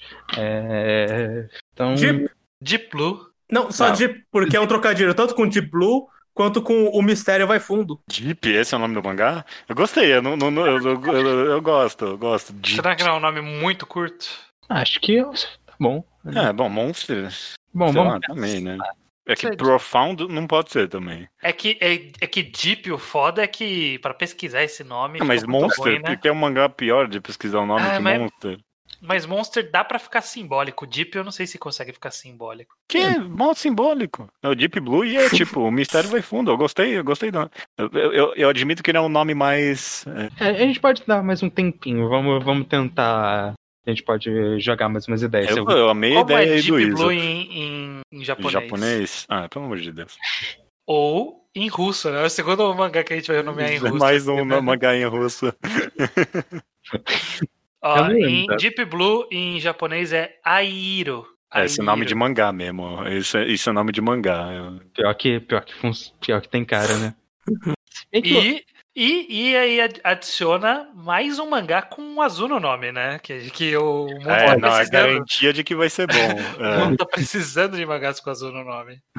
É, nossa. Mas Ah, vai- Deep- esse vai ser o nome mesmo? O nome tipo Deep Blue? É, Em japonês, aí é uma possibilidade. Tô jogando aqui, a gente pode ir trabalhando Tipo, possibilidades. é, bem, é bem sonoro, eu gostei mesmo. Mas tipo, é sonoro porque os caras também pensaram que Deep Blue vai ser sonoro, né? É, é porque tem que ser um nome que, que também é dito na história. Porque Billy É, Bat é dito na história, Monster é dito na história, Pluto é dito na história, The Boys é dito na história. Não é só um nome simbólico. Automation, pode ser. Mas aqui, sei lá, não é de verbo, não é de advérbios ou sei lá, verbo assim, né? É que o nome ainda tem que ser alguma coisa, tipo, Monster é um pouco aleatório, mas Monster era o Johan, não era um cons- não era não ambíguo isso. No primeiro volume a gente já sabe, o Johan é um monstro. Ele, ele facilmente nomearia um mangá só Robot, por exemplo. Ia ser péssimo pra procurar. Deixa eu ver outros mangás dele aqui, vamos ver. E se a gente chamasse um. Não, não sei. Então, é, eu vou jogar essa ideia só pra Tem vocês. ideia ruim, pode falar. É Gambit, tipo de xadrez. Uh! Tipo o Gambito da Rainha, É, aquela tipo o Gambito série. da Rainha, mega né? Porque é um mangá que você tem, tipo, tá todo mundo fazendo um plano, tipo, um, uma aposta, basicamente. O, o jogo final também é uma. Não, não uma jogada de de verdade, mas é uma aposta que você tá fazendo. Você tá fazendo um Gambit pra dar. Gambito da Uhum. Rainha. Não, Ó, não quero jogar Mas de verdade, mas. o tipo, tipo de, de título que ele tem aqui em Twitter Boys, Billy Bat, Rap, Gigoro, Inclusive, é, Gambit Master podia, ser, o- Kitten, podia ser o nome do, do Bubble. Por que não? NASA, Isso, isso sim, isso. Monster. Ah, pode, O- ser- é, pode ser o nome da empresa. Eu A empresa chama Gambit. Gambit, é uma excelente ideia. É, a empresa Gambit eu gostei mesmo. Mas eu, eu- não desgosto do nome do mangá ser, tipo, jogadas de xadrez, porque tem outras, né? Tem, tipo. Tem, tem muitos, mas. É, que eu não vou saber É que acho nomear nenhuma muito- agora. É, São muito. São nomes longos, tipo, é uh, The blá blá blá, Defense. E são geralmente nomes de pessoas ou de. Castle, É, Castle, eu pensei em Castle agora Pode também. ser. que é o que é o Hoka, né, em português. Uhum, é o hack. O Rock. Castle, eu não, não acho que é um nome não Urasawa, eu acho que é um nome bem Urasawa, Castle. Castle. Mas aí, onde que. Mas é, quem é Castle? O que É. é, Castle? A empresa é Castle. Achei que era Gambit. Então, agora é, É, Castle. É que, olha só, aí, aí tudo Sei bem. lá, aí eu, eu- conseguiria inventar uma desculpa merda. Tipo, porque, por exemplo, no Castle, o que, que, que é Castle? É tipo, você defender, botar o rei atrás do, da torre, né? Tipo, você defender ele assim. Aí pode ser que a metáfora do mangá é que ah, quem a gente achou que era o rei era a torre, que aí por trás estava o verdadeiro plano. É, que é uma desculpa merda, mano. Não pode ter Sim. algo assim. Sim, tem um, tem um sub. Tem uma, a- uma análise possível, mas o título também é direto. Ah, é o nome da empresa. É Castle. Hum, não é o melhor. Tipo, ah, a gente não vai ficar. A gente nunca fica 100% satisfeito com o título, né? Eu acho que eu ainda gostei mais do meu Gambit, mas a questão funciona também. É porque eu não, que- é que eu não quero navegar no, no nome do Gambito da Rainha. É, esse é o meu maior tá problema muito, também. Tá muito próximo. Tá muito recente. é, não- é uma palavra que existe no mundo. Sim, sim, mas é que, tá tão Que muito próximo. conste que porque a gente atrasou esse podcast, a Netflix estragou o nosso título. Eu- eu- o meu favorito até agora foi o Deep mesmo. Porque é Deep Blue e é Deep, tipo, da conspiração. Essa ideia é muito boa. O Iso deu aí. é Deep, Deep. Esse tinha que ser o nome do mangá.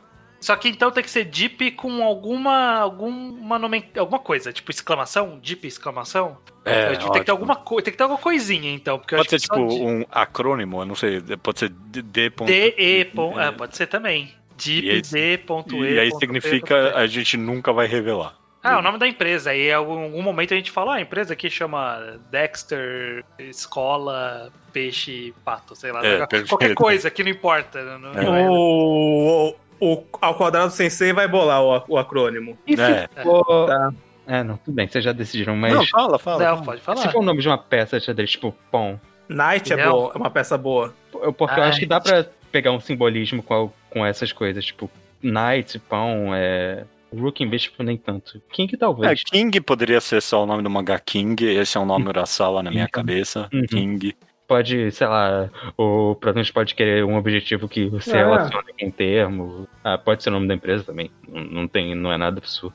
King é bom porque King remete muito a, a estar no topo, como Sim. o Kasparov estava no topo e o Deep Blue superou ele.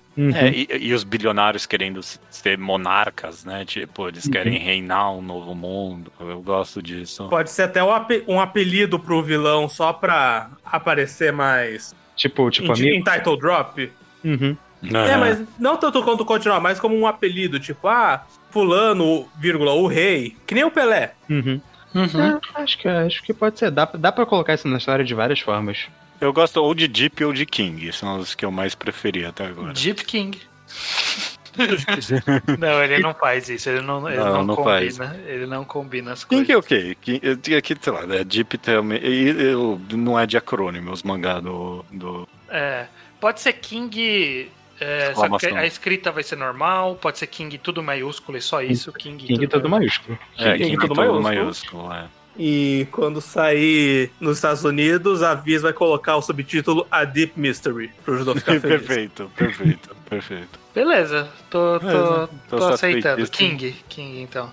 Ah, nossa, bom, bom podcast, boa história que a gente criou. Ela é domínio público, ok? Se alguém quiser escrever essa história aí. Se alguém tô- conheceu Urasawa, quiser levar pra ele essa história, Ah, bom, sei lá, ou, ou se alguém acha que é capaz de escrever essa história que a gente criou, né? Dê, dê crédito a, a nós em algum é copyleft. Você pode fazer o que você quiser, mas você só dá o crédito. Tá, tá bom. Beleza. É, é- é, eu quero fazer mais desse podcast agora. isso foi bem divertido. La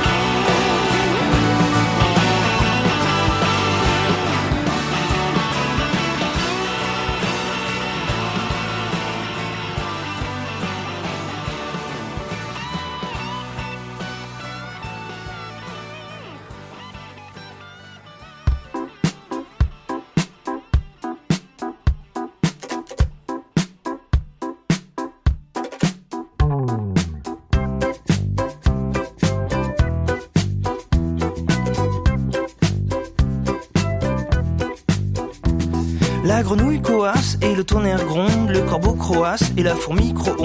Les pies bavassent et les abeilles bourdonnent, Michael Youn jackass et Michael Jackson. Tá? Também tô. Uma bolachinha. Leitura de e-mails estranho. Leitura de e-mail judeu do episódio 272 Girls Last Tour. Corretíssimo. Os e-mails chegam aqui no contato arroba ao quadrado ponto do e os comentários no blog ao quadrado ponto do, correto? Exatamente. Nossa agenda, rapidamente. Próxima semana, Reenquadrado de Kingdom continua. Estamos caminhando para. Entramos na segunda parte do- dessa temporada. Os Aham. três últimos episódios vai ser o primeiro deles. Outra outra semana, né? Próximo quadrinho ao quadrado, nosso podcast mensal sobre quadrinhos nacionais. Correto. Falaremos de Beco do Rosário, da Ana Luísa Coiler. Tem link sempre no post se você quiser ir atrás de adquirir para ler. Aham. E os próximos enquadrados que analisaremos no Mangá ao Quadrado, esse podcast que você está ouvindo, são Fire Punch, muito em breve. Muito em breve. Muito em breve. Muito, é, tá Vai lendo Fire Punch, que tá muito em breve. E logo em seguida, Chainsaw Man. Pra Perfeito. fazer Então, a dobradinha Fujimoto. Perfeito. Dobradinha Fujimoto. Não sei se é uma boa ou uma má ideia, mas é. Mangás aí que estão no éter, né? E a gente não comenta muito, então tá aí. Exato. Indo pro Slowpoke Report, então, que é comentários e e-mails que não tem a ver com o programa. Começando com o Paulo Arthur, manda e-mail dizendo que zerou os mangás do fundo do Ao Quadrado. Exatamente, na, na- no site que quase ninguém entra hoje em dia, né? Todo Sim. mundo pega baixo pelo feed, mas no fundo tem uma, uma imagem, muito, uma colagem de muito tempo atrás com vários mangás lá, e ele falou que leu todos os mangás dessa colagem agora. Exato, né? Se você for lá no blog, o fundo, no caso, sei lá, tipo, o papel de parede do blog, né? Isso. Outro dia desse eu pensei, ah, acho que eu vou fazer ele de novo. Mas, tipo, eu, eu não lembro exatamente o que, que eu fiz pra deixar essas linhas mais bonitinhas, assim, tipo, no Photoshop. Deve ser fácil. Mas eu não tenho mais a criatividade que eu tive na época. Já, já não tem mais aquele trejeito para trabalhar no, no Não, Photoshop. Eu, eu tenho que mudar, eu tenho que mudar, eu acho, esse fundo qualquer dia desse. Porque, pô, meu, esses mangá é tudo, tudo do- tão 2012 esse fundo, né? Tipo, Ele é, ele é de um momento do passado. A gente já evoluiu o nosso lore desde então. Já. O Sávio C. Siqueira, de 27 anos, professor de Corumbá, Mato Grosso do Sul, ele concluiu sua leitura de Sunny. Ele disse que Perfeito. gostou, que foi um mangá que pegou ele de um jeito que aconteceu poucas vezes antes. Muita gente fala isso de Sunny. Sunny é um que é, é- é um não anunciado oficialmente enquadrado que É. será falado quando terminar de sair no Brasil e todo mundo que não tem oportunidade de ler em inglês conseguir ler em português. Perfeito, estamos só esperando acabar pra comentar dele mesmo. É, ele vai demorar se depender da dever. É, vamos fazer o quê? O Davi Lupe diz que acabou o ensino médio este ano. Nossa, caraca. Fez Enem. Espero que esteja vivo ainda, Davi Lupe. Uhum. E, e tem uma banda desde o final de 2019. E ele foi ler Solanin logo agora. Diz que pre- É, o que é realmente perigoso. Ele disse que preferiu não terminar o mangá agora pra não deixar o mangá influenciar demais a sua vida. Caraca. Uma decisão muito consciente. Tipo, eu não conseguiria largar, tipo, não, isso aqui tá. É real demais pra mim. Eu- Vamos eu- esperar mais um eu- pouquinho. é, tipo, eu, eu se, se eu me identifico com algo, mesmo que, seja negativamente, eu só consigo cavar mais dentro do buraco. Eu não consigo largar. É, foi, não sei se foi uma boa decisão ou não. A, a verdadeira a decisão correta está no seu coração. Acho que a Perfeito. melhor escolha é essa. Concordo. Finalizando o Slowpoke Report com o Dudu Cedrin, que mandou um e-mail. Ele tinha mandado pra gente um e-mail em 2013 recomendando Ghost in the Shell. Nossa. E agora, e na época a gente não havia lido, e É. ele quer saber se passado oito anos isso a gente já leu ou assistiu. Ah, Lembra que era tipo uma piada interna, uma época que Sim. não, a gente nunca vai fazer podcast de Ghost in the Shell. A gente não fez mesmo, mas é porque ninguém se importa mesmo. Ninguém, tipo, ninguém veio cobrando a gente. Ah, cadê Ghost in the Shell? Não, ninguém liga mais pra Ghost in the Shell. Mas respondendo a pergunta desde então, eu li sim. E tipo, eu não acho ruim, não. O mangá ok. É um pouquinho. A a gente já comentou, eu tenho certeza, em leitura É, de e-mails de Ghost in the. Shell. É, É. Eu não terminei de ler. Eu comecei a ler, era um volume muito longo. Em algum momento eu parei e eu não terminei ele. Eu tenho que voltar um dia e provavelmente voltar do começo. Eu lembro que acho que um dos comentários que a gente tinha. Que tipo. Tinha, tinha- esse negócio dos, das notas de rodapé demais Nossa, que não acabavam mangá. nunca. Pelo amor de Deus. É, Era demais é- mesmo. isso é um problema mesmo. Mais sobre o tema do programa então, que foi o queridíssimo Girls Last Tour, ou Shoujo Shumatsu. Uhum. É, continuando aqui, o Dudu Cedrin, ele de Alagoas, no caso, ele diz o seguinte: se por um lado amei Girls Last Tour de coração, por outro foi uma obra que me deixou bastante melancólico após o fim. Ah, mas você tem que amar porque ela te deixa melancólico, né? É, Tipo, exatamente. é um esse, bom- é, esse é o. É a reação natural pra É? Grocery Store. Ter essa, essas duas sensações ao mesmo tempo. O objetivo da arte é passar sentimentos, né? De melancolia, sem dúvida, é um deles e vem forte em Shoujo Shumatsu. Exatamente.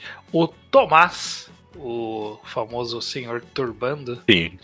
ele disse o seguinte: Ouvir o podcast me fez perceber que tenho mais carinho por essa história do que lembrava. Vocês falando do final fez uma lágrima cair aqui. É o tipo Hum. de podcast que faz a nota subir no mangá update. Eu tenho essa mesma experiência, senhor Turbando. Tipo, eu terminei de gravar o podcast. Ah, não, quer saber esse mangá é um pouquinho melhor. Eu, eu subi a nota ali. É, é, tem várias, tem várias mangás que eles ficam melhor conversando sobre ele, né? Na hora que Sim. você fala sobre ele, você fala, nossa, realmente, né? Vem, vem as lembranças bonitas, todos os momentos bons, e aí você percebe que ele era desde sempre muito bom. Só faltava você expressar esse sentimento. Ou sei lá, e algumas realizações só vêm quando você troca ideia com a pessoa também. né? Também. Terminando aqui, a gente tem o comentário do Raulzi, ele diz Uhum. o seguinte: Vocês comentaram bastante sobre o jeito que o mangá é reflexivo e explora esses diversos conceitos, mas eu aprecio muito como ele encarna um dos conceitos principais. E muito que faz a vida fazer sentido e valer a pena são outras pessoas. A Ti e a Yu estão sempre tentando, é, estão sempre tendo umas discussãozinhas mas é fácil de notar que nenhuma das duas aguentaria essa vida se não fosse pela outra. A Yu não tem instinto de autopreservação. Preservação. Nossa. Preservação. Preservação. Preservação. O que eu tô falando? A, a Yu não tem instinto de autopreservação, É nem determinação para construir um objetivo. E a Shi é muito presa na própria cabeça e propensa a se desesperar. Elas seguem adiante até o fim. Por que estão juntas? Porque são o mundo uma da outra e um mundo que é assim é mais fácil de aguentar. Ah, per- perfeito, muito muito bem comentado aí pro, pelo Raul, né? Tipo, acho que a gente não comentou disso e você tem razão. Tipo, essa essa ideia de que a, a vivência com outra pessoa é mais fácil. É, é, é isso, né, basicamente. Sim, sim. É, é, tanto que a gente, as poucas pessoas que a gente vê sozinhas, elas estão ali nos momentos meio complicados, né? Estão todos num quase desespero final ali, tá? Estão se entregando pra quase uma loucura ou uma obsessão maluca e elas conseguem se manter ali por ter o apoio uma da outra. Então, realmente. É, não, e, e, e até as pessoas que elas estavam sozinhas aí, elas aparecem, a presença de outras pessoas faz essas pessoas terem outras realizações sobre o destino e o propósito delas, né? E nem, e nem gravar um podcast e, tipo, conversando com outras pessoas, você percebe coisas da obra que você não perceberia sozinho. Exatamente. Exatamente. Perfeitamente. Perfeita sinergia. Perfeito, perfeito. É isso, cara. É, Não tenho nada pra comentar. Sobe a música aí, né? Vamos lá, porque ainda tem uma recomendação. Tem sim, tem sim. Pampers et Blédina, Jardiland, Interflora, PFG et Kleenex. 好きって言って好きって言って他に何もいらないから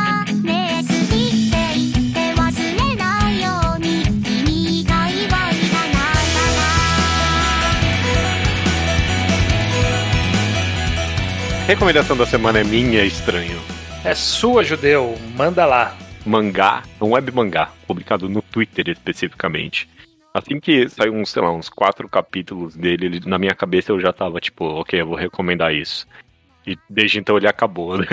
Durou Sim. 11 capítulos e cada capítulo tem tipo três, quatro, quatro páginas, né?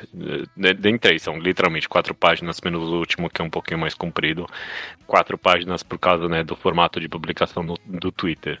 O nome do mangá é Her Life is Comicalized.